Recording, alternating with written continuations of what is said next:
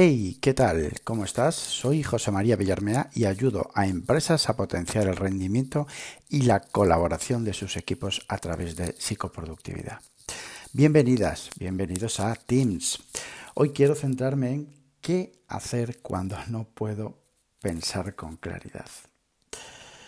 Eh, pues sí, eh, me acabo de incorporar de vacaciones esta semana y es la segunda vez que me tenéis por aquí asomados a vuestro a vuestro aplicación de podcast a través del móvil, a través del iPad, a través del ordenador, a través de lo que queráis, pero aquí estoy por segunda vez. Y esta es mi intención, es decir, sacar un par de podcasts a la semana. Así que, bueno, pues allá vamos. Es curioso, alucinante, pero ¿sabéis que un maestro de ajedrez en una jornada de un torneo consume 6.000 calorías, nada más y nada menos que 6.000 calorías. Pero ¿cómo, José María? Pero si no se mueven. Pues eso es lo curioso. O sea, están sentados y simplemente con pensar, con exprimir el cerebro, consumen esas 6.000 calorías. Pero ¿y todo lo que sucede dentro de un maestro de ajedrez a lo largo de un torneo? Madre mía. Madre mía, cuando está moviendo su pieza y a su vez ya está pensando en las dos o tres jugadas las que va a hacer su contrincante. Eso requiere una cantidad de energía brutal. Pues sí. El agotamiento mental es real. Es real, lo hemos tenido, lo hemos tenido todos y todas. ¿A que sí? Y también es curioso porque al contrario del, agotamiento físico, porque, concho, pues no sé, cuando estamos cansados físicamente, lo primero que hacemos o lo primero que se nos ocurre es tumbarnos, es sentarnos, es relajar el cuerpo, descansarlo. Sentimos físicamente que estamos cansados, agotados, y le damos descanso al cuerpo. Pues eso no pasa con el, con el, con afrontamiento, sí, con el agotamiento mental. Es que paradójicamente nos genera frustración, es como, no, sabes, identificas que no das más, como se suele decir, ¿vale? Eh, que no, que no, que no, que no, que no saques más, que no sale más de ahí. Y da igual, porque insistes y pasan los minutos y la media hora y la hora y ahí sigues tú intentando exprimir más la gota de energía que te queda en el cerebro y nos genera frustración. ¿Por qué? Porque no estamos acostumbrados. A ver, pues esto tiene que ser exactamente igual que un coche tiene y se alimenta de gasolina o de gasoil, de combustible. Cuando se acaba el combustible, chico, tienes que reponerlo. ¿A que sí? Pues lo mismo que el cansancio físico que comentábamos antes. Eh, ¿Qué es la fatiga mental? Bueno, la fatiga mental, si lo visualizas, es casi sencillo reconocerla. Es cuando falta esa claridad mental. Cuando, por ejemplo, estás leyendo una, una, página, estás leyendo un artículo, estás leyendo un informe y tienes que releerlo tres veces porque, chico, parece que no te enteras. Hablo de un informe sencillo, ¿vale? de una página sencilla. Y lo relees, y lo relees y no te concentras. Incluso cuando estás con tareas pequeñas y las tareas pequeñas se atascan y dices tú, pero ¿cómo puede ser? Somos conscientes de la falta de claridad, somos conscientes de que tenemos que releer un informe, un post, un artículo siete veces para enterarnos. Somos conscientes de que se nos atascan cualquier tarea que en, en un momento lúcido la ventilamos en cinco minutos. Somos conscientes de eso, pero no lo relacionamos directamente con el agotamiento mental. Agotamiento. ¿Por qué? Porque si no le daríamos un descanso. ¿Por qué sucede? ¿Por qué sucede el agotamiento mental? Bueno, a ver, no es fácil, es al contrario, es, complejo y se pueden dar muchísimos factores. Desde, bueno, lo básico que es una mala nutrición, de un, de un deficitario, deficitario descanso, problemas hormonales, bueno, todo ese, tipo, ese típico eh, retalla, digamos, de, de, cuestiones básicas también viene por la sobrecarga cognitiva que le podemos dar. Una tarea que pasamos mucho tiempo enfocado, piensa en esos momentos en que estás con una tarea y estás dos horas y media, tres hasta cuatro horas sin tomarte un descanso, sin levantarte, sin hidratarte. ¿Cuánta RAM consumes ahí? Madre mía. Y cuanto más complejo, más preocupado, más ansiedad, más, más preocupación, más recursos necesita esa tarea. O incluso es más, cuando saltas de tarea en tarea, ¿vale? Como de flor en flor, sin enfocarte en una sola tarea. Eso también eh, consume muchísimos recursos mentales. Provoca agotamiento mental. ¿Por qué? Porque el cerebro necesita tiempo de adaptación, tiempo de meterse dentro de la tarea para adaptarse y buscar una solución o matarla. Si andamos cambiando de contexto de tarea y de tarea en tarea, ¿qué sucede? Que esos recursos se necesitan más recursos a nivel cerebral para matar todas esas tareas. No hay foco. El foco salta de tarea en tarea. ¿Sabes por dónde voy, no? Incluso, o sea, aquellas personas que se, que se, que se, em, lo diré, que se, que se resisten a capturar, a capturar tareas, a capturar ideas, a capturar cualquier cosa en ese famoso inbox, esas personas que intentan recordar lo que tienen que hacer, repito y me encanta decirlo, cómo se intenta recordar, cómo es el mecanismo para intentar recordar. Ese intento de recordar esas cosas consume muchísima energía y sobre todo genera ansiedad y la ansiedad consume a su vez pues esa energía. Bien, sabemos que, existe el agotamiento mental, sabemos lo que es, más o menos, y el por qué también, o las causas que puede haber. Em, vamos a ver cómo podemos aumentar la RAM, cómo aumentar, mantener al máximo y rentabilizar el combustible. Son tres aspectos que están más que manidos, pero es que poco más hay, ¿vale? La nutrición es vital. Está más que demostrado que la nutrición y el deporte están directamente asociados. ¿Por qué, concho, no asociamos también que la nutrición está directamente relacionada con nuestro cerebro, con el rendimiento de nuestro cerebro? Eso de lo que se alimentan tus músculos también se alimenta tu cerebro.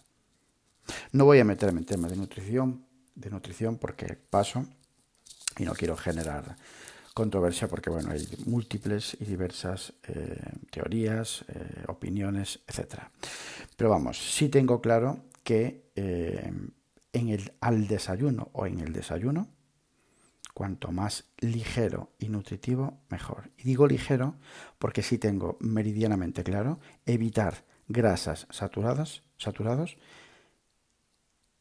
y azúcares refinados eso lo tengo claro, no, clarísimo, porque mientras desayunas, mientras no, cuando haces la digestión de todo eso, vamos, madre mía, el cuerpo tiene que centrar energía en digerir todo eso y poco sube a la parte superior. ¿Sabes por dónde voy, verdad? Nutrición, ejercicio, claro que sí, claro que sí, ejercicio, o como me gusta decir a mí, mover la sangre. Hay que hacer ejercicio regular. La agilidad, el movimiento, la flexibilidad, todo eso tiene muy mucho que ver con el rendimiento del cerebro. Muchísimo, muchísimo. Y repito, no quiero entrar aquí porque estaría también seis meses hablando. Eh, y por supuestísimo, el descanso, la noche. Siempre digo, el día no empieza cuando te despiertas, sino cuando te acuestas. Es fundamental tener una buena calidad de descanso. Tienes que descansar de noche. Si no descansas, no tendrás un día con claridad. No tendrás a tu cerebro en forma. Fíjate, en el, durante la noche suceden muchísimas cosas, muchísimas cosas. Y aparte, que es obvio del descanso físico, digamos, en el cerebro suceden muchísimas, muchísimas cosas, ¿no? Y entre otras suceden dos aspectos que son que llaman la atención. Uno, eh, limpia, digamos, eh, residuos de tu cerebro, ¿vale? Es como una limpieza de tu disco duro, pero real, ¿eh? No, estoy, no me lo estoy inventando, ¿vale? Eh, se produce una limpieza de tu disco duro, limpia los residuos. Y después, asienta el aprendizaje del el día anterior. Ojo, ¿eh? Es decir, tu cerebro no se va de vacaciones, está ahí trabajando, está trabajando. Así que el descanso es vital. La calidad del descanso para que comiences un día con el cerebro en forma. Bien, perfecto, José María. Si, si acabas de descubrir, vamos, la pólvora. Si ya sabemos que hay que alimentarse bien, hacer ejercicio y descansar, pues eso, como lo sabes, pues eso, esos son los pilares, es el cimiento. El resto da igual. Pero ¿y qué sucede?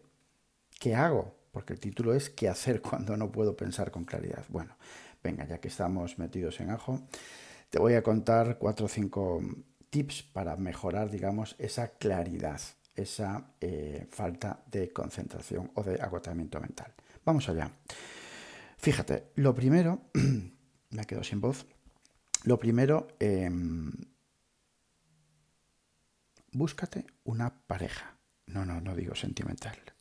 Una pareja o crea, monta una reunión, una pequeña reunión. ¿Por qué? Porque trabajar en pareja automáticamente te activa. Es lógico, piénsalo. Estás tú solo, delante del ordenador, tienes una libreta, un teclado y te entra pues ese agotamiento, ¿vale? Y estás tú ahí solo luchando. Estás como, pues eso, ¿no? En, en soledad. Sin embargo, alguien se sienta a tu lado ¿vale? Por lo que sea, y se pone a comentar cualquier tarea, cualquier, mm, no sé, cualquier comentario en relación a cualquier proyecto y cambia todo. Automáticamente te activas, te activas y ese agotamiento parece que, coño, ¿qué pasa aquí? Si es que a estar enchufado, pues eso es real. Búscate una pareja o un pequeño grupo. Trabaja con bloques de tiempo, ¿vale? Ese agotamiento mental, lógicamente, hay que dosificar esa energía. Así que lo primero y que tendrías que hacer es las tareas que tienes, etiquétalas. Ponles un nombre en relación a tarea energía alta, tarea energía media, tarea energía baja. De esa manera, cuando vayas a filtrar en tu gestor de tareas, en tu libreto, lo que sea, ¿vale? te será mucho más fácil saber, primero, cómo tú te encuentras en el sentido energético a nivel cerebral, si estás con energía alta, selecciona cualquier tarea de energía alta. Si estás con energía media, selecciona cualquier tarea de, energía media. Sabes por dónde voy, ¿verdad? Eh, ¿Qué más? Em, ah, trabaja por bloques de tiempo. Claro, tengo limitada mi concentración, tengo limitada mi claridad. Perfecto, no voy a exprimir al máximo mi energía. Así que voy a crear micro momentos de trabajo. 20 minutos, 25 e incluso 15. Sí, sí, hazlo, sí. Y después de esos 15 o 20 minutos, levántate, muévete, respira, ¿vale? Cualquier cosa, mueve la sangre. Esto está relacionado directamente con otro tip, que son los microdescansos. Es decir, y aquí me hace gracia, porque no sé con quién lo comentaba, no recuerdo.